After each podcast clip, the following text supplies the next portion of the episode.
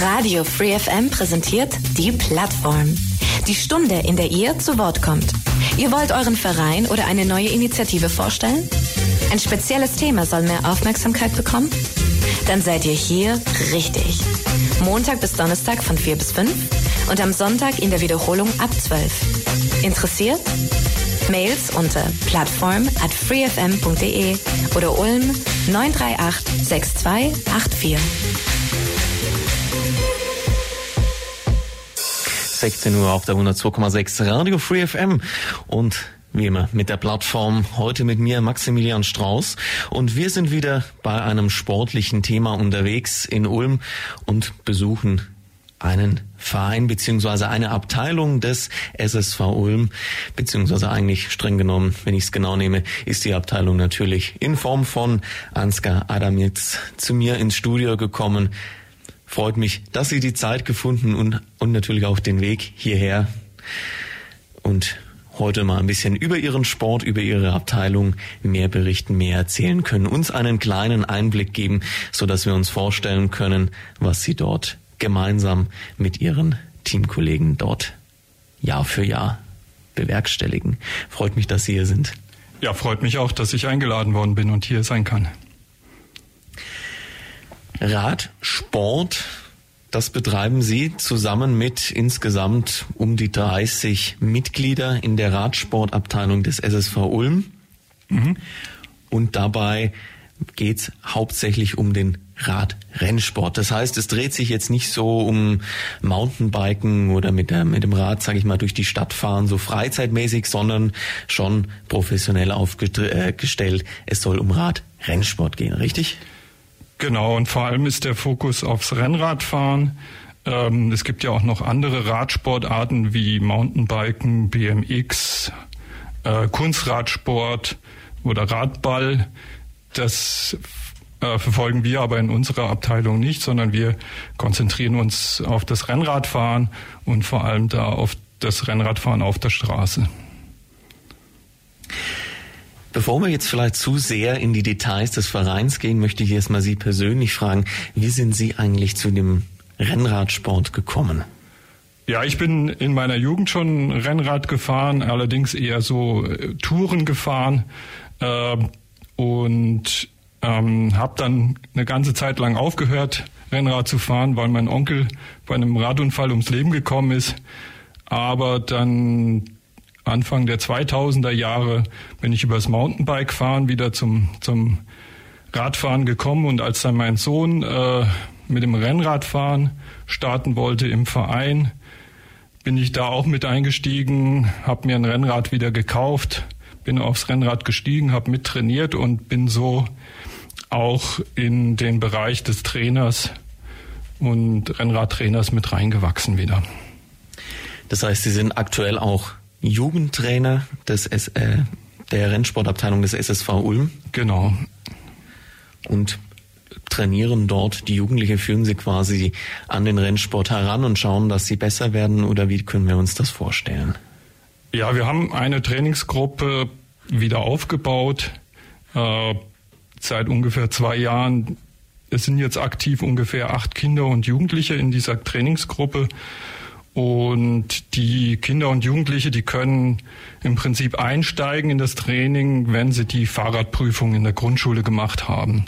Vorher ist es schwierig, weil dann kann man nicht so richtig mit denen auf die Straße gehen, äh, in den Autoverkehr hinein. Wir fahren natürlich viel auf Radwegen, aber auch mal auf der Straße und da ist es einfach Voraussetzung. Und in unserem Training haben wir zwei Bereiche, die wir abdecken. Einmal ein Techniktraining. Äh, das betrifft Fahren in der Gruppe, Kurventechnik, Bremstechnik, Geschicklichkeitsübungen auf dem Fahrrad und einen Ausdauerteil, wo wir dann äh, eine längere Strecke zusammen fahren, je nachdem äh, der Jahreszeit angepasst. Und ähm, um den Einstieg ein bisschen zu erleichtern für Leute, die neu zum Rennradfahren haben, kommen, dann haben wir auch Rennräder zum Ausleihen vom Verein. Und für die ambitionierten Fahrer bieten wir dann auch Trainingspläne an.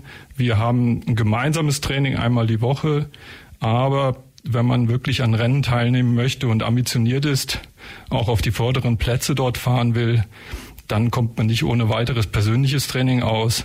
Und dafür äh, unterstützt mich mein Sohn, der Radprofi ist und der arbeitet die Trainingspläne für die ambitionierten Fahrer dann aus. Das heißt eigentlich eine richtig Rennradsportliche Familie, die Sie da haben. Sie fahren Rennrad, Ihr Sohn ist sogar richtig professionell unterwegs. Was sind vielleicht, wenn ich fragen darf, so die Erfolge Ihres Sohnes, die er so bisher eingefahren hat, wenn wir es vielleicht auch mal auf die größten dort beschränken?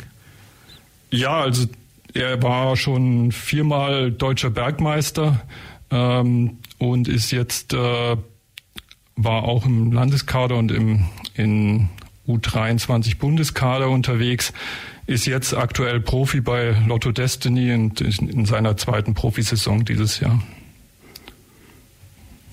Auf jeden Fall Glückwunsch natürlich an den Sohn für die tollen Erfolge, für auch die geleisteten Leistungen, die da natürlich dahinter stecken. Jetzt haben Sie sicherlich natürlich einen richtig guten Einblick, was das, was den Rennradsport so angeht. Wenn Sie jetzt jemanden draußen auf der Straße erklären müssten, der Ihnen mit einem, ich sag mal, herkömmlichen Fahrrad begegnet, wie würden Sie ihm schmackhaft machen oder wie würden Sie ihm erklären oder ihr erklären, dass neben einfach freizeitmäßig mit, mit einem Rad von A nach B zu fahren, noch so viel mehr werden kann, dass man in den Rennradsport geht und diesen betreibt und der eigentlich ganz toll ist, beziehungsweise was würden Sie da so für Argumente bringen, was daran so faszinierend, so begeisternd ist? Ja, jeder, der ambitioniert Sport macht oder über einen gewissen äh, Stundenlevel hinausgeht mit seinem Sport, der will sich oder viele wollen dann nicht nur Touren fahren und die Natur genießen, sondern die wollen auch wissen, wie gut bin ich jetzt eigentlich im Vergleich zu anderen, bin ich wirklich so gut. Äh, die laden sich vielleicht eine Strava-App hinunter und versuchen irgendwie einen Com zu attackieren, das heißt der schnellste an einem bestimmten Berg zu sein.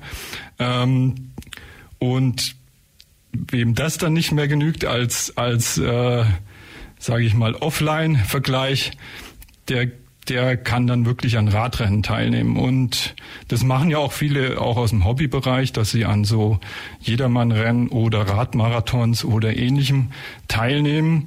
Äh, da gibt's ja große Events mit Tausenden von, von Teilnehmern, Teilnehmerinnen und Teilnehmern.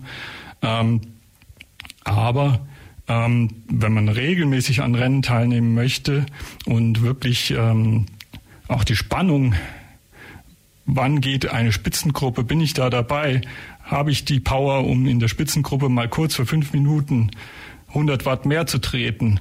Ähm, kann ich das taktisch einschätzen? Kann ich überhaupt in einem Feld fahren, äh, in dem dichten Gedränge mich positionieren, ohne Angst zu kriegen?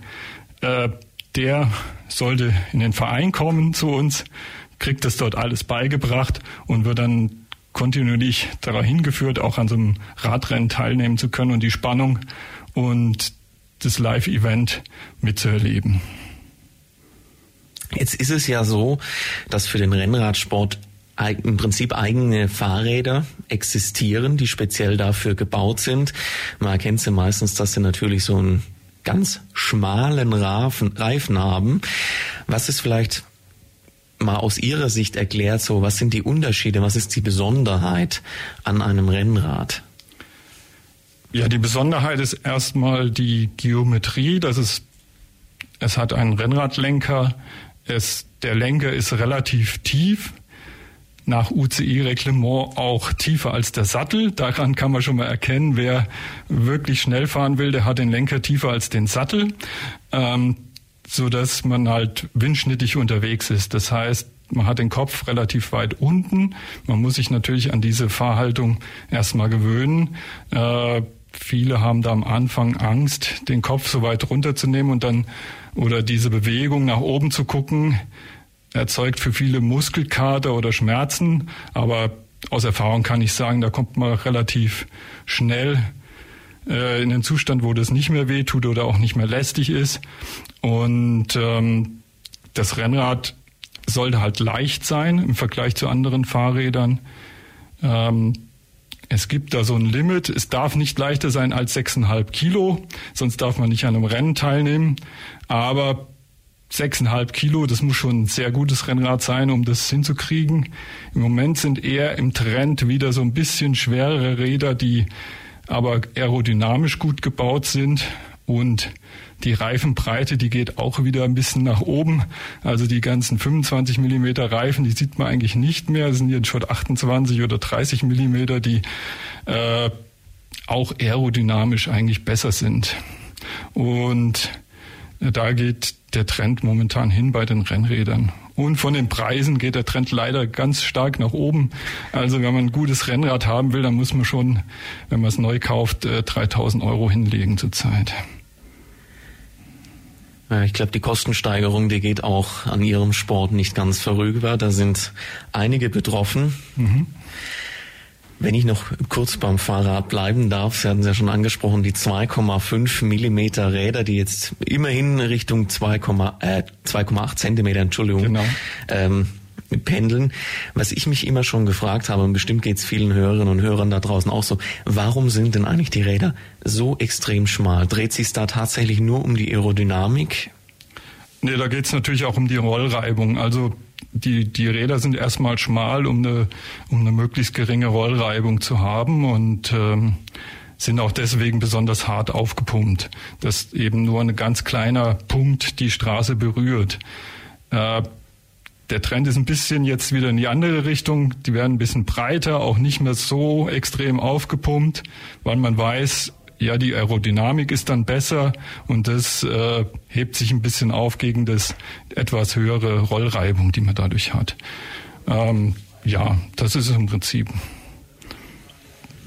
Jetzt ist natürlich, wenn man viel mit Fahrrädern fährt, dann nutzen sich die Reifen ab. Sie hatten es eben schon gesagt, wenn man ein Rennrad neu kauft, dann kostet es etwa um die 3000 Euro. Die Frage ist, wie viel Kosten fabriziert denn eigentlich so der Sport? Mit wie viel Kosten pro Jahr sollte man rechnen? Wie viel Reifen benötigt man? Wie oft muss vielleicht ein neues Fahrrad angeschafft werden? Das kommt ganz drauf an, wie viel man fährt. Also ähm, ich komme mit meinem Fahrpensum, was relativ gering ist, komme komm ich mit einem Rad fünf Jahre lang aus äh, und muss vielleicht einmal im Jahr die Reifen wechseln. Wenn jemand ein ambitionierter, semi-professioneller Sportler ist, äh, der muss schon mehrfach im Jahr die Kette wechseln, mehrfach im Jahr die Reifen wechseln und äh, kriegt vermutlich jede Saison dann ein neues Rad gestellt, äh, wenn er gut, ein gutes Team gefunden hat. Ja. Ähm, in dem Bereich dazwischen spielt sich das ab und äh, wenn man viel selber machen kann, selber reparieren kann, wie viele im Radsport das machen, ähm, kommt man mit relativ geringen Verbrauchskosten dann, dann hin mit, mit einer Kette und einem Satz Reifen oder so pro Jahr. Sie haben schon gesagt, wenn man reparieren kann und gerade Reifenkette, das sind wohl so die meisten Teile oder, oder die Teile, die eben am meisten sich abnutzen, am häufigsten. Ist es wirklich oder was sind die Gründe, sage ich mal, dahinter, dass dann diese Teile, also ich meine, klar, Reifen nutzen sich ab, aber eine Kette beispielsweise, also so ein Privatfahrrad wird die ja jetzt nicht so häufig gewechselt. Hat die einfach höhere Belastungen beim Rennrad? Sie hat höhere Belastungen, also weil man stärker drauf tritt wahrscheinlich, wenn man bergauf schnell fahren will. Ähm, sie ist aber auch in der Regel dünner als bei einem äh, Straßenrad oder ja Cityrad, sage ich mal. Äh, Im Moment ist man bei elffach oder zwölffach Übersetzung. Das heißt, die Kette ist immer dünner geworden und dementsprechend auch ja nicht mehr so tolerant, was, was große Belastungen angeht. Und die Kette, das kann man messen, die verlängert sich dann. Äh, mit der Zeit und wenn sie zu lang geworden ist, dann, dann muss sie gewechselt werden, weil sonst geht der ganze Rest auch kaputt. Die, die, die Zahnräder, Kassette nennt man das, das was hinten drauf ist oder Kettenblätter, was vorne drauf ist, die gehen dann auch kaputt, wenn die, wenn die Kette zu lang gefahren wird. Es wurde in, in, vor einigen Jahren ja ein regelrechter Wettbewerb von Fahrradherstellern, zumindest an Straßenfahrrädern gemacht, wie viele Gänge man in ein Fahrrad packen kann. Das sind immer mehr geworden. Mal die Frage, wie viele Gänge hat eigentlich ein Rennrad? Ein Rennrad hat in der Regel zweimal elf oder zweimal zwölf Gänge. Also vorne zwei Kettenblätter und hinten elf oder zwölf äh, Gänge. Und mit dem kommt man als ambitionierter Sportler aus. Als nicht so ambitionierter gab es früher mal ähm, vorne auch drei Kettenblätter, gibt es mittlerweile aber eigentlich fast nicht mehr. Äh, man spreizt dann eher hinten auf oder äh, vorne stark unterschiedlich große Kettenblätter, so dass man auch noch langsam den Berg hochfahren kann. Und diese zweimal elf Gänge, die werden dann auch wirklich komplett ausgenutzt oder gibt es da auch so Bereiche, wo Sie sagen, na, die professionellen Rennsportler, die brauchen da gewisse Gänge schon gar nicht mehr, die sind halt da? Doch, die, die werden in der Regel alle benutzt. Also äh, man muss ja auch äh, 15 Prozent bergauf fahren können und äh, vielleicht eine lange Gerade bergab, wo man über 50 Stundenkilometer fährt, auch nochmal treten können, äh, um mitzuhalten in einem Rennen. Und dementsprechend wird die ganze Palette der Gänge benutzt. Auf jeden Fall eine sehr, sehr interessante Sportart. Insgesamt mindestens 6,5 Kilo hat also so ein Rennrad. Bei mir zu Gast Jugendtrainer Ansgar Adamitz. Er ist seit zehn Jahren dabei. Den Verein selber gibt es seit insgesamt 75 Jahre schon. Und gemeinsam betreiben sie dort ungefähr 30 Sportlerinnen und Sportler gemeinsam den Rennradsport. Dem widmen sie sich und fahren dort Rennen mit dem Fahrrad mit den ganz dünnen Reifen, 2,5 Zentimeter, Trend geht Richtung 2,8 haben wir gerade festgestellt. Dadurch wird die Aerodynamik wohl ein bisschen besser und dadurch gleicht sich das wieder aus. Und damit sie mit diesem tollen Sportgerät natürlich erfolgreich sind, müssen sie alle trainieren. Und wir hatten vorhin im ersten Block schon mal kurz angeschnitten, dass es dort ein technisches Training gibt, also auch ein Ausdauertraining, aber ich will da jetzt gar nicht so viel vorne wegnehmen, sondern nochmal eigentlich an Sie übergeben und Sie direkt fragen, wie läuft so ein Training ab? Was machen Sie alles? Ja, also wir treffen uns in der Regel draußen an einem Treffpunkt mit den Kindern und Jugendlichen ist das in Blaustein-Herrlingen. In, mit den Erwachsenen ist es an einem Treffpunkt in Ulm. Und äh, dort fahren wir los und machen dann erstmal an einem geeigneten Platz äh, Techniktraining. Ähm, wie ich vorhin schon erzählt habe, Kurventechnik, Bremstechnik, Geschicklichkeitstraining, dass man einfach sicher das, das Fahren auf dem Rennrad erlernt. Und wir üben natürlich das Fahren in der, in der Gruppe, ähm, dass man eben möglichst nah auffahren kann an, auf seinen Vordermann, vielleicht mit 20 Zentimeter Abstand hinter ihm herfahren kann, ohne dass dabei was passiert. Und das geht natürlich nur, indem er sich Zeichen gibt in der Gruppe, äh, weil nur der Erste sieht wirklich was nach vorne und die anderen müssen dann reagieren, wenn man einen Fußgänger überholt, wenn ein Auto entgegenkommt, ein Radfahrer entgegenkommt oder sonst irgendein Hindernis auf der Straße liegt. Und das ist eine ganz wichtige Eigenschaft, die man braucht, um dann nachher auch in einem Radrennen mitfahren zu können, weil in einem großen Feld von Fahrern oder auch in einem kleineren Feld in der Jugend bei den Rennen, da sieht man nicht viel. Man sieht seinen Vordermann und man muss sich darauf verlassen können, dass der gut fährt und regelmäßig fährt und nicht plötzlich bremst. Und dann, was wir dann noch machen, ist eine Ausdauerfahrt, je nach Jahreszeit, wie jetzt im Winter oder im Frühjahr, haben wir längere äh, Fahrten im Flachen, wo wir einfach nur lang und langsam fahren, um die Grundlagenausdauer auszubilden. Ähm, wir gehen dann natürlich, je näher es an die Rennen rangeht, äh, auch an intensivere Sachen ran. Wir fahren bergauf, wir fahren schnell bergauf, wir simulieren auch mal ein Rennen. Wir fahren auf unsere Rennstrecke in Berghülen äh, und fahren einfach mal zwei, drei Runden äh, ganz schnell so schnell wie es geht und simulieren Attacken und so weiter, Rennsituationen, so dass das alle auch auf die Situation im Radrennen dann mal vorbereitet werden. Also das üben wir auch im Training.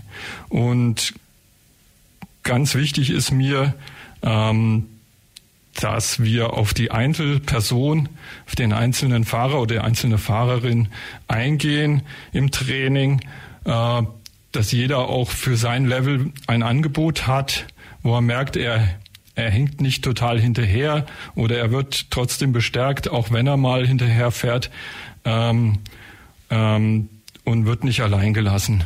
Das ist mir ganz wichtig im Training. Ähm, ich habe da schon viele andere Trainer erlebt, die, die noch aus dieser DDR-Schule kommen, wo beliebig viele Sportler da sind, aus denen man nur die Besten aussieben muss. Das ist, glaube ich, nicht das Konzept, das wir verfolgen wollen. Wichtig ist uns, dass jeder äh, auf seinem persönlichen Level weiterkommt und auch wenn er mal krank ist oder mal einen Durchhänger hat, wiederkommen kann und äh, wieder mitfahren kann.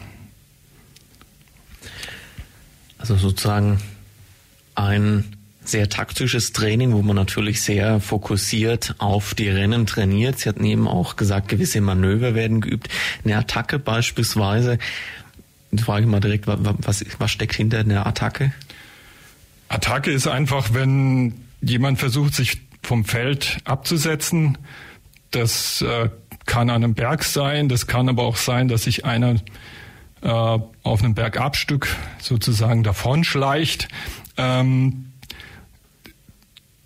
meistens mit einem großen Kraftaufwand äh, wird dann versucht, äh, wird dann einfach einen hohen Gang geschaltet und weggefahren.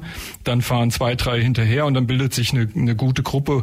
Oder im Feld wird reagiert und, und es fahren welche hinterher und die Gruppe wird wieder eingeholt. Und dieses Spielchen vollzieht sich bei Profirennen in der ersten halben bis ganzen Stunde normalerweise, bis sich so eine Spitzengruppe bildet.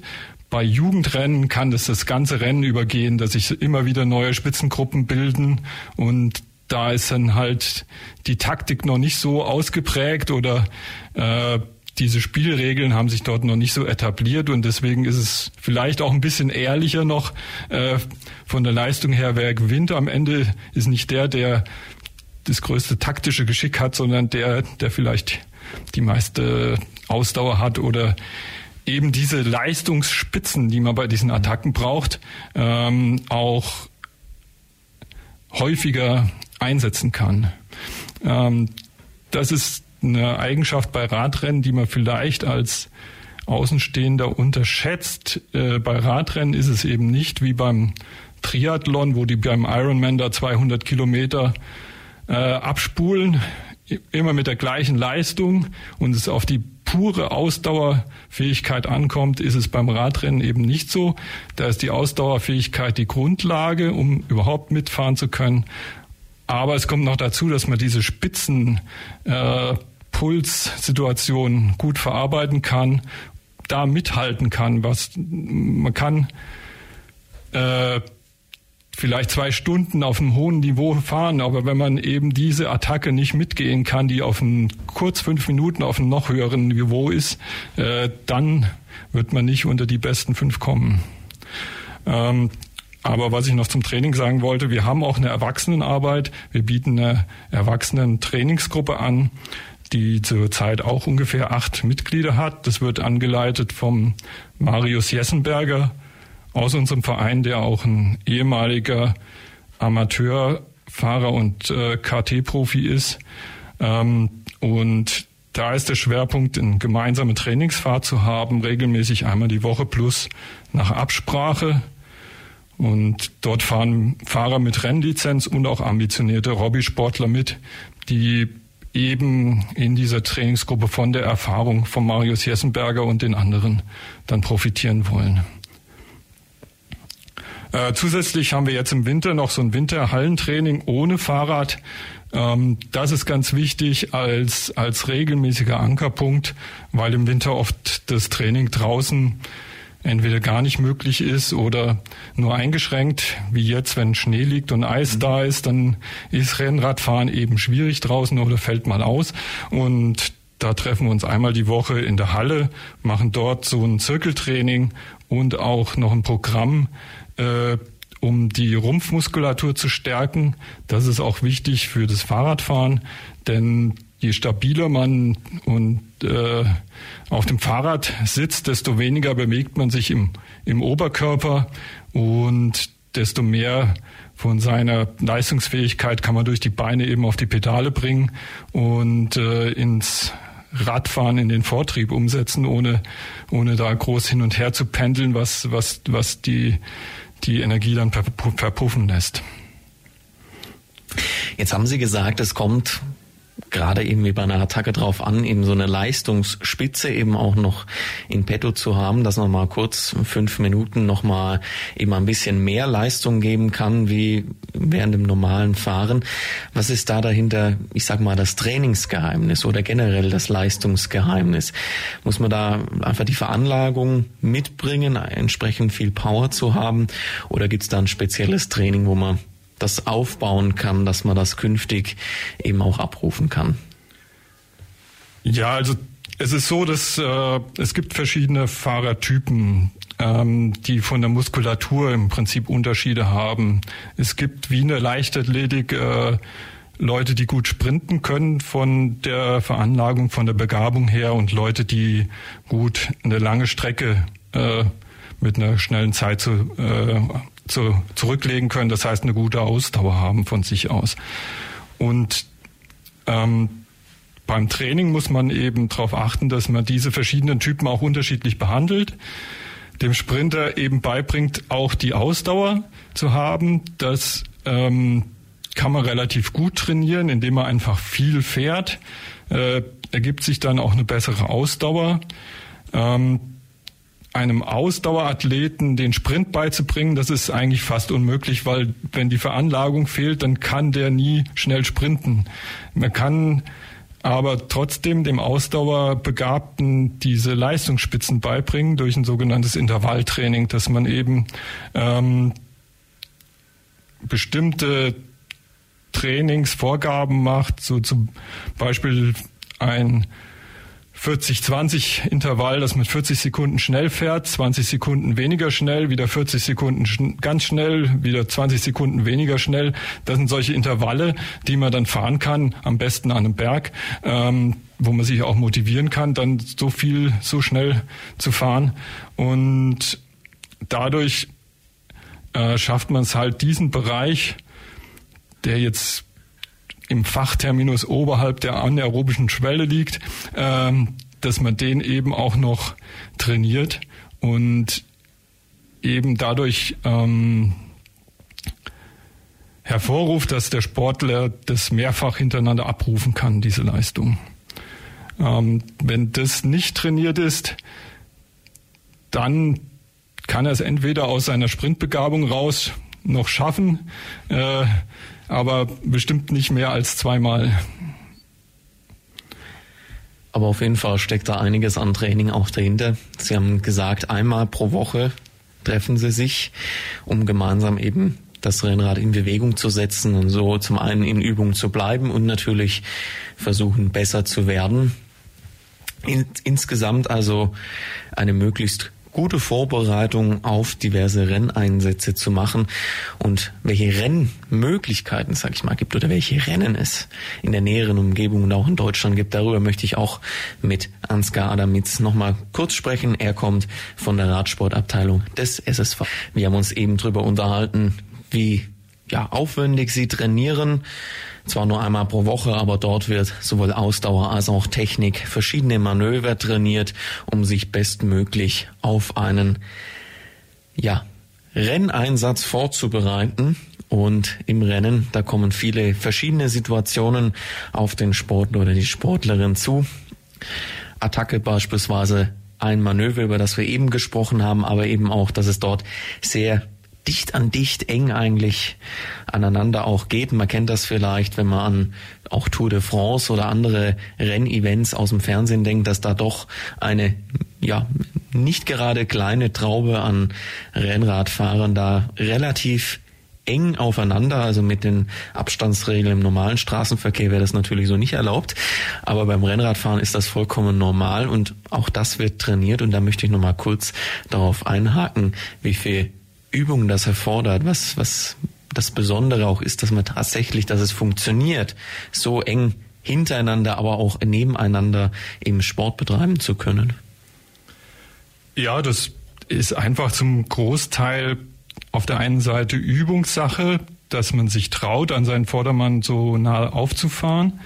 Äh, und zum Zweiten Vertrauenssache. Ähm, dass man weiß, der Vordermann, der wird jetzt nicht unmittelbar bremsen, nach rechts, nach links fahren, ohne ein Zeichen zu machen. Äh, wenn der kein Zeichen macht, dann habe ich keine Chance mit 20 Zentimeter Abstand da zu reagieren oder noch zu bremsen, dann sitze ich sofort hinten drauf. Und sogar wenn einer vom Sitzen in, den, in das stehende Fahren übergeht, geht oftmals das Hinterrad nach hinten so 10 Zentimeter und das kann schon einen Sturz auslösen. Ähm, bin ich selber auch in so einer Situation schon mal gestürzt.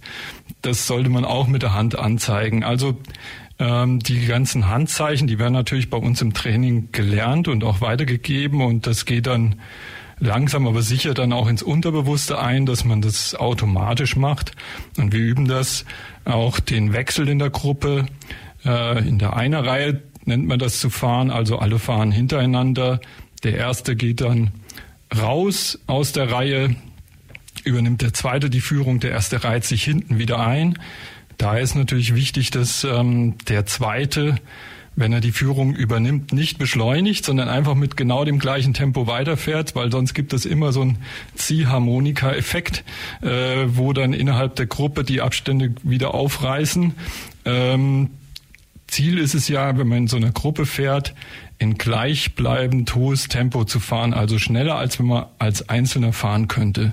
Und das ergibt sich durch den Windschatten und dass man nur manchmal vorne fährt und äh, man kann das auch mit unterschiedlich starken Sportlern realisieren, indem man eben der schwächere Sportler nur ganz kurz die Führung macht und der stärkere Sportler dann länger die Führung hält. Und so wenn man das perfektioniert, dann sieht man das bei der Tour de France in diesen Ausreißergruppen. Da fahren vier, fünf, sechs, sieben, acht bis zu 15 Leute in so einer Gruppe und die wechseln ständig durch und fahren ein ganz hohes Tempo über eine lange Zeit, um sich gegenüber dem Feld zu behaupten.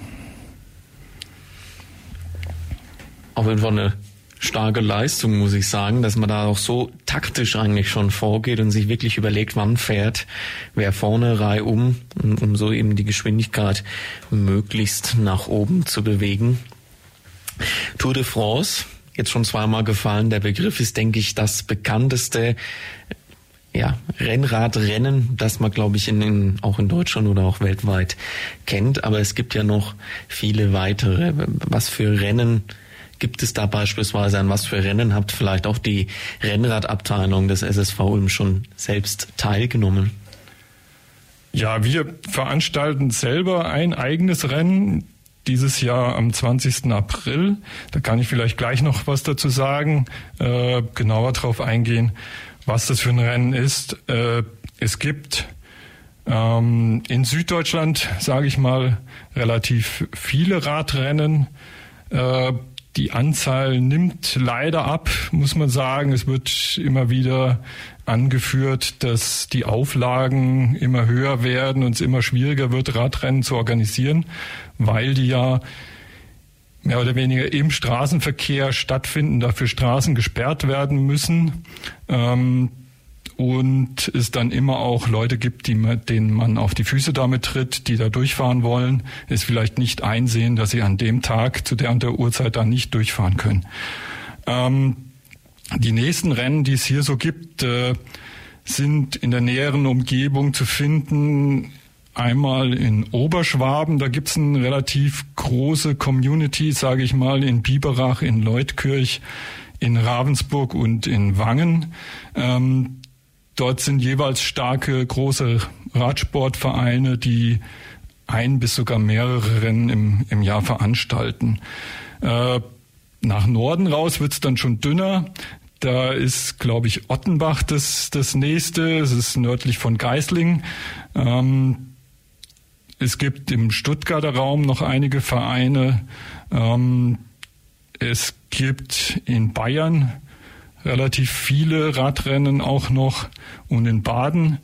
Aber man muss sagen, Rad, Rennradfahren ist zwar vom Training her ein sehr umweltfreundlicher Sport. Man kann direkt von seiner Haustür aus losfahren und sofort ist man in seinem Trainingsgebiet. Äh, man muss kein Benzin oder sonstige Energie aufwenden. Ähm, außer dem, was man selber gegessen hat. Ähm, und aber wenn man Rennen fahren will, dann ist es nicht wie beim Fußball, dass es so eine Kreisliga gibt, wo ich zum zum nächsten Ort fahren kann und da mein Fußballspiel teilnehmen kann, sondern man muss hunderte Kilometer mit dem Auto fahren, um zum nächsten Rennen zu kommen. Oder wenn man Glück hat, ist es in Biberach. Äh, das ist dann das allernächste. Oder direkt bei uns in, im, beim eigenen Rennen mitmachen in Berghülen. Genau, ihr veranstaltet ja auch euer eigenes Rennen, noch dieses Jahr auch im, am 20. April, wenn ich es richtig weiß. Ja, das ist unser Rennen. Wir veranstalten eins pro Jahr. Das kriegen wir mit unserer Abteilungsgröße hin. Es ist für uns äh, ambitioniert, sowas durchzuführen. Ähm, sehr viel Vorbereitungsarbeit ist nötig und auch viele Helfer brauchen wir während dem Rennen. Ähm, man muss, um so ein Rennen vorzubereiten, mit der Genehmigungsbehörde sprechen. In unserem Fall ist das das Landratsamt. Ähm, mit dem Bürgermeister, mit verschiedenen Ansprechpartnern. Man muss äh, viele Sponsoren finden. Wir haben ein Budget von circa 4.000 bis 5.000 Euro, die wir brauchen für so ein Rennen. Und durch die Teilnahmegebühren deckt sich da nur der kleinste Teil. Ähm, man, ja, wie gesagt, braucht man viele Helfer äh, in den Bereichen, ja, Ordner, ähm, Streckenposten, Startnummernausgabe, Essensverkauf, Getränkeverkauf. Äh, deswegen brauchen wir ungefähr 20 Leute, die mithelfen bei so einem Rennen. Und wir haben jetzt in den letzten Jahren letzten drei Jahren sind wir auf die Rennstrecke in Berghülen gegangen, ähm, haben uns dort eine Rennstrecke ausgesucht, mit dem Bürgermeister Herrn Mangold gesprochen und der hat uns da auch tatkräftig unterstützt. Es gab auch andere äh, Gemeinden, die wir angefragt haben, wo die Begeisterung nicht so hoch war, einem Radrennen gegenüber und wo wir Konflikte mit Gaststätten oder mit Bauern hatten dann, äh, die eben nicht für einen Tag äh, mal so eine Strecke sperren konnten oder wollten. Und wir sind jetzt da in Berghülen, aber sehr gut aufgenommen worden. Und wir haben dort eine Rennstrecke, die hauptsächlich auf äh, geteerten Feldwegen verläuft, aber auch ein bisschen auf Straßen, ist sechseinhalb Kilometer lang und bietet dann die Möglichkeit, verschiedene Rennen dort zu veranstalten. Äh, vormittags haben wir meistens die Rennen für Schülerinnen und Schüler und dieses Jahr sind wir dort auch im Rahmen des äh, Bavü Schülercups unterwegs. Das ist die größte Schülerrennserie in Baden-Württemberg. Äh, dort gibt's die Altersklassen U11 bis U15, für die dann Rennen durchgeführt werden, je nach Alter unterschiedlich lang. Und wir haben mit unserer Rundstrecke dann die Möglichkeit, eine Anzahl von Runden äh, flexibel zu gestalten. Und zusätzlich dazu haben wir die Altersklassen U17, U19, die Senioren und äh, Frauen und ein Hobbyrennen dann auch noch mittags. Und als Abschluss am Nachmittag ein großes Amateur- und Elite-Amateurrennen, was auch dann für Kontinentalteam-Profis offen ist. Ähm, und das ist dann das Hauptevent, was sich dann über ungefähr drei Stunden dann hinzieht, dieses Hauptrennen. Ich wollte Sie nicht unterbrechen. Ja, das ist, ist jedes Jahr ein tolles Event, äh, was wir auch dann nutzen, um dann einen Zeitungsbericht darüber zu bringen oder äh, wo dann auch viele Zuschauer am Start sind und was uns hilft, äh, uns bekannter zu machen, auf unser Training aufmerksam zu machen, unsere Vereinsaktivitäten und was dann auch hilft, wieder neue Vereinsmitglieder zu gewinnen. Wie viele Teilnehmer werden denn da so ungefähr erwartet? Vielleicht auch aus der Vergangenheit, wie viele haben bei über alle Wettbewerbe vielleicht auch hinweg da teilgenommen? Ja, das, das schwankt immer von Jahr zu Jahr. In der Corona-Zeit hatten wir trotz äh, Corona unsere Rennen immer durchgeführt und da war ein riesen Run auf unser Rennen, weil sonst fast keine stattgefunden haben. Da mussten wir wirklich das Hauptrennen auf 100 Teilnehmer begrenzen und dann Leute, die sich angemeldet haben, ausschließen. Aber in der Regel haben wir so beim Hauptrennen so 50 Teilnehmer und in den restlichen Altersklassen dann auch nochmal so 70, also etwas über 100 äh, Teilnehmer insgesamt. Aber es sind auch nicht gerade wenig, wenn dann über 100 Rennräder über Berghülen auf der Rundstrecke unterwegs sind und dort um den ersten Platz radeln sozusagen. Ja, das, das gibt aber die Strecke her. Ähm, die ist zwar relativ eng, aber sechseinhalb Kilometer lang. Das ist für einen Radrennen schon eine relativ große Runde.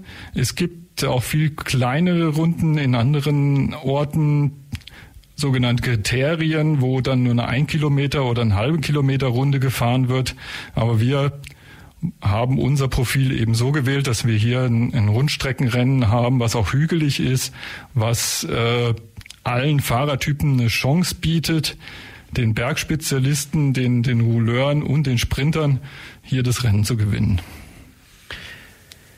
Jetzt haben Sie ja vorher selber schon mal gesagt, Ihnen ist auch schon mal ein Unfall passiert und gerade wenn wir jetzt natürlich beim Rennen unterwegs sind, das sind 100 Teilnehmer beispielsweise, die natürlich nicht miteinander trainiert haben, vielleicht entsprechend das Verhalten trotz der Handzeichen gegenseitig nicht hundertprozentig perfekt einschätzen können. Vielleicht auch, wenn wir nochmal jetzt gerade die Tour de France auch ins Spiel bringen, wobei Tour de France sind die absoluten Profis. Ich glaube, das kommt tendenziell dann eher auch mal bei anderen Rennen vor. Da sieht man immer wieder auch mal, dass doch kleinere Karambolagen oder kleinere Unfälle passieren. Wie stark muss ich, sage ich mal, als Rennsportler mit solchen Unfällen, mit solchen Zwischenfällen, sage ich mal, rechnen? Ja, ich muss schon damit rechnen. Wir haben bei unserem Rennen auch Sanitäter vor Ort mit normalerweise zwei Fahrzeugen, die für den Fall der Fälle bereitstehen. Wir hatten jetzt in den letzten Jahren eigentlich keine größeren Unfälle. Ähm, letztes Jahr hatten wir einen Sportler bei uns aus dem Verein, einen Jugendlichen, der sein allererstes Rennen gefahren ist und gleich gestürzt ist dort in der Kurve. Sowas kann natürlich passieren, das war ohne Fremdeinwirkung. Ähm, hat einfach zu viel gewollt, zu schnell durch die Kurve gefahren und dementsprechend gibt's halt dann so einen äh, Unfall mit Haut, Hautabschürfungen und vielleicht ein paar Prellungen. Das kommt in der Regel bei jedem Radsportler mal vor, dass er so einen Unfall hat. Ähm, solange keine Knochenbrüche dabei sind, ist das auch nicht weiter schlimm, denn das heilt wieder zu, es bleibt vielleicht eine Narbe zurück. Ähm, schlimmer wird's, wenn Knochenbrüche dabei sind, dann ist es für die Sportler ja nicht nur schmerzhaft, sondern sie müssen dann auch äh, Trainingspausen einlegen, kommen möglicherweise gar nicht mehr in Form in der Saison und äh, äh, haben dann eine Frustphase, mit der sie umgehen müssen. Da ist es aber als Trainer da auch wichtig, darauf einzugehen und, und die Sportler nicht hängen zu lassen in so einer Zeit, sondern zu schauen, ja, wann können Sie wieder starten? Wann sind Sie wieder so weit? Wie schnell kann man wieder das Training anziehen? Nicht zu schnell, äh, auch nicht zu langsam. Ähm, und dann wieder an die Leistung der anderen wieder ranzukommen. Aber ich sag mal so, so Unfälle sind normal. Ist noch zum Thema Unfälle. Es gibt schwere Unfälle, muss man sagen. Radsport ist gefährlich. Die meisten Unfälle passieren allerdings nicht bei den Rennen, komischerweise, sondern im Training, im Zusammenhang mit anderen Verkehrsteilnehmern. Äh, besonders Unfälle mit Autos gehen auch manchmal tödlich aus. Ähm, in seltenen Fällen gibt es auch tödliche Unfälle bei Rennen. Ist, letztes Jahr bei der Tour de Suisse ist ein Fahrer ums Leben gekommen. Und das ist natürlich ein Schock immer für die ganze Radsportgemeinschaft, aber äh, damit muss man umgehen. Es ist wirklich ein Sport, der nicht 100% ungefährlich ist. Der findet draußen statt, der findet im Straßenverkehr, im Training statt. Ähm, Und ja, wir versuchen halt unsere Sportler möglichst so mit Technik und Reaktionsvermögen und so weiter auszubilden, dass das diese Gefahr minimiert wird. Ich meine, unter anderem jetzt wie im Winter, wenn jetzt Schnee liegt, da ist aus Sicherheitsgründen, wie wir vorher gehört haben, trainieren sie in der Halle, was einfach zu gefährlich oder nicht möglich wäre, sicher draußen mit dem Rennrad zu trainieren. Das ist jetzt nicht wie vielleicht ein Alltagsrad dann mit Spikes gespickt, dass er auch, dass man über Schnee und Eis hinwegkommt. Vielleicht generell auch an dieser Stelle mal noch die Frage zum, zum Thema Witterung. Ich meine, bei Schnee und Eis funktioniert das Training nicht, aber wie sieht's jetzt zum Beispiel im Sommer? Wir hatten ja auch schon viele verregnete Sommer in Ulm. Wie sieht's denn da mit, ich sage mal, dem Training oder dem Sport Outdoor aus? Ist Regen eine Geschichte, wo man Rennrad nicht mehr fahren kann wegen Aquaplaning oder ist es da trotzdem weiterhin möglich, das Training aufrechtzuerhalten? Also man kann bei Regen schon trainieren äh, ich sage mal, bei leichtem Regen gehe ich immer noch trainieren und, und lasse auch die, die Trainingsgruppe laufen. Ähm, aber sobald es dann in Richtung Gewitter oder sowas geht, da muss man natürlich dann stoppen und sagen, heute trainieren wir nicht oder wir, wir brechen das Training ab, äh, weil man eigentlich einfach Gefahr läuft, dass man komplett unterkühlt oder sogar vom Blitz getroffen wird. Äh, das, ist mir dann zu heiß, äh, da muss ich dann sagen, dann hören wir auf. Aber Regen an sich ist, ist ein bisschen schwierig zu handhaben. Man braucht eine Regenjacke, man braucht äh, natürlich eine Radbrille, auch beim, wenn es nicht regnet. Ähm, die dann bei Regen natürlich voll spritzt, wenn man eng aufeinander auffährt. Aber Regen an sich hält uns jetzt nicht vom Training ab. Ist vielleicht auch, wenn dann doch mit nicht unerheblicher Geschwindigkeit da die Regentropfen einem entgegenkommen, wird es vielleicht auch mit der Zeit auf der Haut etwas unangenehm. Was mir auch noch zu einer kurzen Frage führt, wie schnell sind denn eigentlich so Rennradprofis? Was sind denn so die Geschwindigkeiten, die vielleicht auch bei euch in der Abteilung gefahren werden mit dem Rennrad? Also ich sag mal, ein normal trainierter Mensch wie ich, der schafft es vielleicht einen Schnitt von 30 Stundenkilometer im, im Flachen zu fahren über einen längeren Zeitraum. Äh, ein richtiger Profi, der fährt möglicherweise im, im Flachen einen, einen 40er Schnitt sogar. Und mit dem Zeitfahrrad geht's dann noch schneller. Ähm, da kann man schon bis zu 55 oder so fahren. Äh, das sind so die Geschwindigkeiten, die man erreicht. Jetzt haben wir nur noch ein paar Minuten und die möchte ich mit Ihnen gerne darauf verbringen, Ihnen auch mal noch die Frage zu stellen oder die Möglichkeit zu geben, was denn vielleicht auch ein bisschen abseits des Sportes bei Ihnen in der Radsportabteilung so geschieht.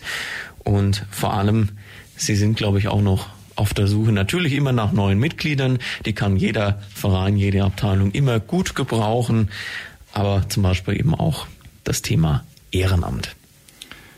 Ja, wir als Verein sind natürlich komplett ehrenamtlich unterwegs äh, ähm, und wir haben zurzeit eine, eine, Umstrukturierung in der Abteilung. Es wird ein neuer Abteilungsleiter gewählt, ein neuer Kassierer und so weiter. Und wir versuchen natürlich auch die Aufgaben, die es, die es gibt in der Abteilung, äh, neu zu verteilen oder auf breitere Basis zu stellen von Leuten, die da aktiv mitwirken. Das Wichtigste, was wir eigentlich suchen, ist ein, ist ein Jugend-Co-Trainer, ähm, weil es dann eben möglich wird, die Trainingsgruppe in mehrere Gruppen aufzuspalten, je nach Leistung, so dass die einen nicht auf die anderen immer warten müssen, die, die noch jünger sind oder vielleicht ein bisschen langsamer fahren und die schnellen Fahrer dann auch richtig gefordert werden. Da ist es natürlich, wäre es natürlich schön, wenn wir diesen Co-Trainer finden.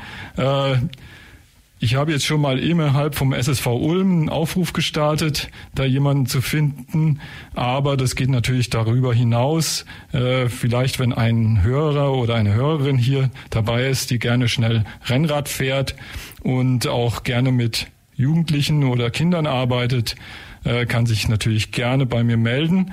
Ähm, und die anderen Aufgaben, die wir so noch so haben, die sind, äh, wir haben einen erwachsenen Übungsleiter, das ist der Marius Jessenberger bei uns. Dann haben wir Räder, die wir ausleihen. Die Räder müssen natürlich verwaltet werden und auf, repariert werden.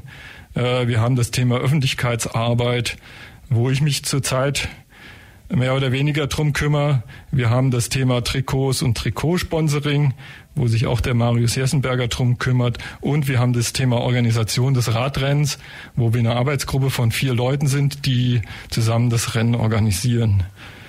Ähm, ja, das ist das Thema Ehrenamt. Ehrenamt äh, ist sage ich mal, im Umbruch zurzeit. Viele Vereine merken, dass das äh, sie nicht mehr so viele Leute finden, die regelmäßig sich engagieren wollen. Deswegen glaube ich, wir müssen uns dem stellen. Wir müssen sagen, auch Leute, die sich nur mal projektweise einbringen wollen, die sagen, okay, dieses Radrennen 2025, das organisiere ich mit und bin dann aber für 2026 wieder raus. Äh, sowas ist natürlich auch möglich und sowas will ich gar nicht ausschließen, weil wenn man sich dem verstellt, dann ist man, glaube ich, mit seinem althergebrachten Vereinsansatz nicht mehr erfolgreich. Einfach an Grenzen. Es gibt auf jeden Fall genug Möglichkeiten, sich kurz- oder langfristig ähm, einzubringen und darüber natürlich auch mal Einblicke in den Rennradsport zu erhalten. Wir sind am Ende unserer gemeinsamen Sendung angekommen, haben viel über Rennradsport erfahren. Ich danke Ihnen äh, dafür, Herr Adamitz, und wünsche Ihnen natürlich auch für die zukünftigen Rennen viel Erfolg und eine gute und sichere Fahrt. Ja, vielen Dank, dass ich da sein konnte. Das war die FreeFM-Plattform auf der 102,6. Vergangene Sendungen gibt's zum Nachhören auf freefm.de slash Programm slash Plattform.